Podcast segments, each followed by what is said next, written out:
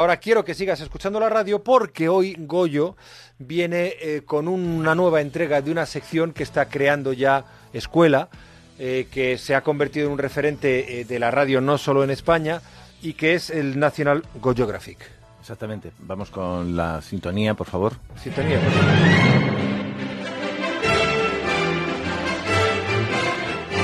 National Goyographic. Sorprendentemente humano. Hoy, fauna y flora aeroportuaria. Bien. Bueno, hoy voy a hablarte de la fauna y flora que crece en los aeropuertos. no lo había entendido. Aeroportuaria por el aeropuerto, claro. Ah, claro, es que no lo sabía. el aeropuerto es un sitio que ha ido creciendo con el paso de los tiempos, y en esto coincidirá José conmigo. El aeropuerto se ha democratizado, de hecho, ha dejado de existir eh, esa cosa elitista del business, el executive, que había muchas clases, el tourist para pasar directamente al, misery class, y eso ha llevado a que se superpueble, se superpueble la, zona aeroportuaria. Entonces, sí, va todo el mundo en avión. He destacado, voy a ver si me da tiempo hoy, si no, pues haremos una segunda parte otro día, porque estamos hablando de un hábitat, un ecosistema con una biodiversidad asombrosa, ¿verdad que sí?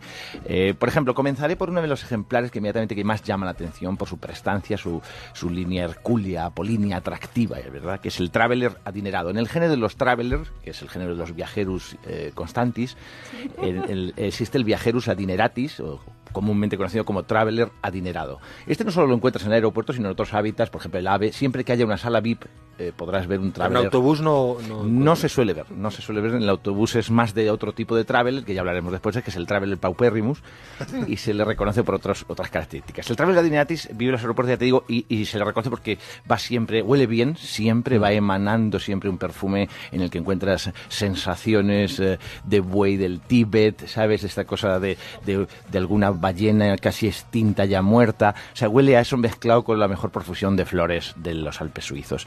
Eh, él va vestido de sastrería inglesa y los zapatos Oxford impecables le han debido costar un importe no menor al salario mínimo interprofesional.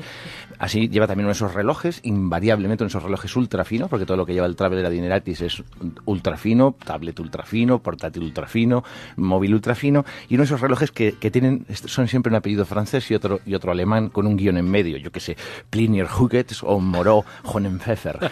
Son esos relojes que anuncian en las revistas que te ponen en los bolsillitos del avión. Esas revistas, esos relojes que tú te preguntas, ¿quién se comprará esto?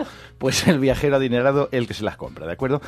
Es importante destacar la maleta del Traveler Adineratis que es como la concha del ermitaño, del cangrejo ermitaño, es inseparable. Es, se mueve, parece que se mueve sola, con una facilidad pasmosa, es como una ouija, la lleva con un dedo y prácticamente le sigue, ¿no?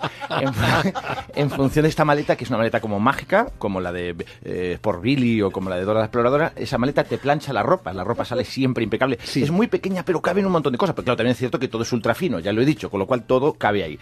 Eh, según la composición de la maleta, sabemos qué tipo de viajero dinerado estamos viendo. Eh, si está hecha de piel de algún animal a punto de extinguirse en África o América del Sur, hablamos de un viajero adinerado que se dedica a actividades financieras.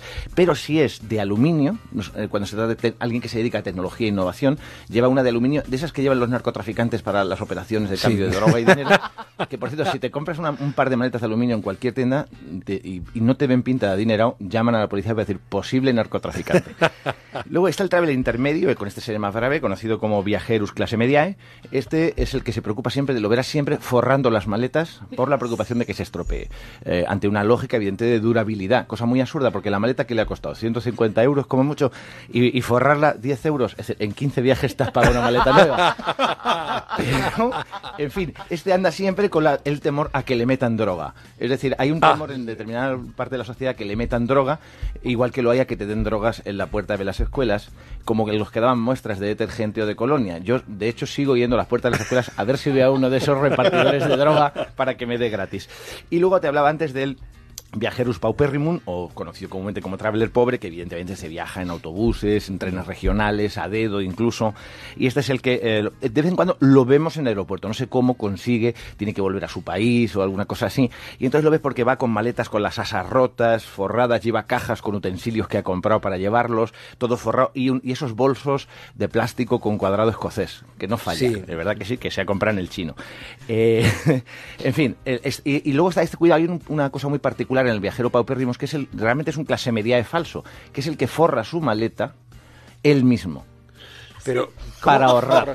¿Cómo forras tu maleta? Yo nunca Te no vas y te compras un rollo de film transparente de cocina y la forras tú mismo y, la, y los acabados se nota porque los, los acabados son menos profesionales, son más amateurs. Ah, ¿te refieres a ponerle un papel, un plástico es. por Claro, fuera a la maleta? claro. Eso es un atraso. Sí, no, eso es ahorrarte 7 euros, campeón. Claro. Eso, esa- y se le nota por la sonrisa de satisfacción que lleva en la cara. Es decir, me he ahorrado 7 euros, ¿eh? ¿De acuerdo? Eh, Claro, pero lo que es un atraso es pagar entre 7 y 10 euros por forrarte la maleta. Bueno, entonces te tienes que ir a... Bueno, hay una polémica con eso, con los que te forran ilegalmente, que dejamos para otro día. Sí. Y por último, para acabar con el género Travelers, está el Traveler Sapiens, que es este es el, el, travel- el viajero más astuto. Este ha sacado siempre el billete más barato porque sabe dónde encontrar un buscador perfecto y te lo Este es tan listo que imprime con el tóner en, mono, en modo borrador para estafar a la aerolínea. Le ves ese aspecto de te estoy robando, Ryanair. O sea, es- este es el que siempre, sí, sí, pero este es el que siempre se lo sabe todo.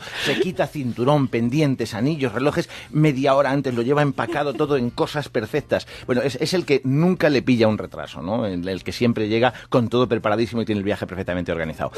Eh, entre los travelers existen variaciones exóticas como el mochilero, a este le ves siempre Sí. con ropa veraniega, vaya donde vaya, porque siempre va, siempre va con unas chanclas y ropa, siempre lleva la ropa que se va a poner y con la que va a dormir y va a vivir.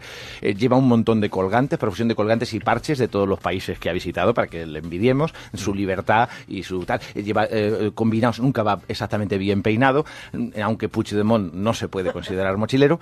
Eh, lleva gorras y sobre todo eh, va preparado para las contingencias de largas esferas. Inmediatamente lo ves que se puede sentar en cualquier lado, en el suelo tumbarse, saca unas cartas, juega, o sea, nunca se Yo veo muchos de esos en los aeropuertos. Es- está- están creciendo, sí.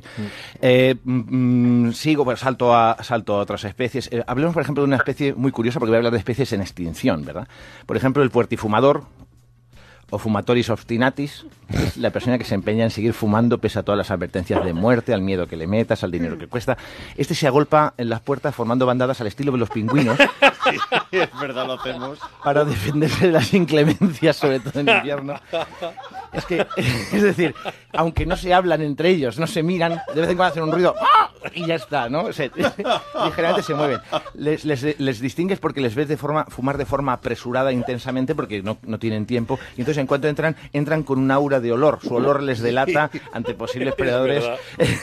Estos, hay variantes incluso en las Se estaciones te de ferrocarril. y apestan luego. Los hay en las estaciones de ferrocarril y les ves fumar a la puerta del tren, sujetando el tren con una mano, no sea que se vaya el tren para que no se le escape.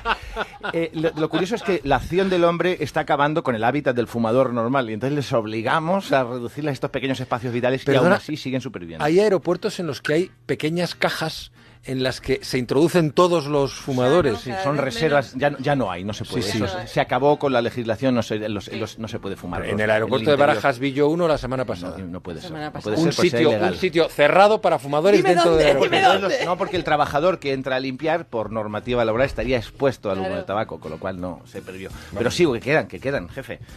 Queremos hablar del perezoso. El perezoso, no el perezoso común de Australia, sino el perezoso del aeropuerto. El perezoso es el que siempre tiene sueño, lleva un viaje muy largo y aprovecha para dormir en cualquier parte. Sí, pero en cualquier parte. Sí, A es verdad. años de evolución necesita poco para dormir, anida en, en bancos de aeropuerto, incluso con reposabrazos intermedios, Sí. en polletes de obra o en alféizares de al menos 60 centímetros.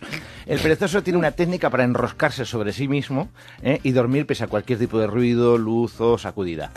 Atención, un análisis de los biólogos del esqueleto de los perezosos ha descubierto el secreto por el que pueden doblarse, por ejemplo, porque incluso en el interior del avión pueden doblar la cabeza para dormir sobre un lado sin lesiones de columna, mediante una cosa que se llama técnica mm, pescuezo pollo.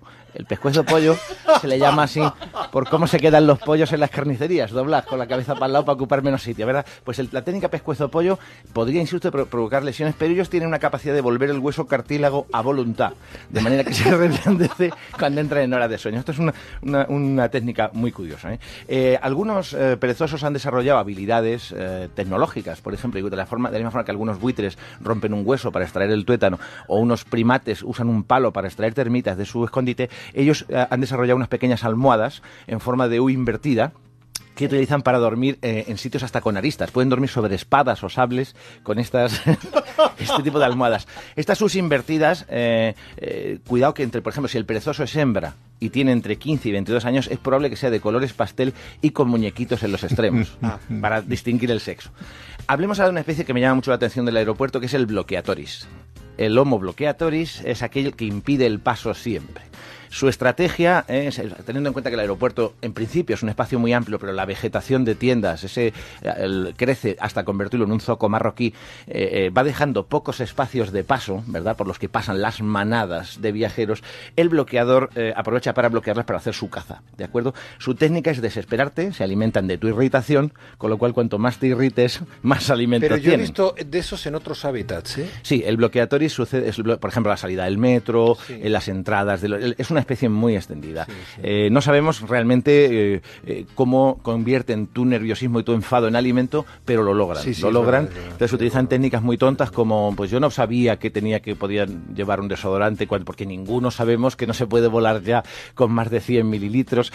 Bueno, tienen técnica, por ejemplo, de trabajar en pareja, se colocan en la cinta deslizatoria y se colocan a hablar ahí en la cinta esta que se desliza en pareja, porque ellos están ahí para bloquear, ¿de acuerdo? Hacen una barrera fútbol y no cuentan con que nadie tenga prisa. En fin, me voy a ir despidiendo por hoy, lo vamos, queda mucho material, tengo que hablarte aún por adelantarte, por ejemplo, de una especie preciosa que es el, conductor ilegal que vive en países tercermundistas, que te asalta para ofrecerte transporte, y el, y el mejor predador, por el predador por antonomasia del aeropuerto, que es el conductor enviado.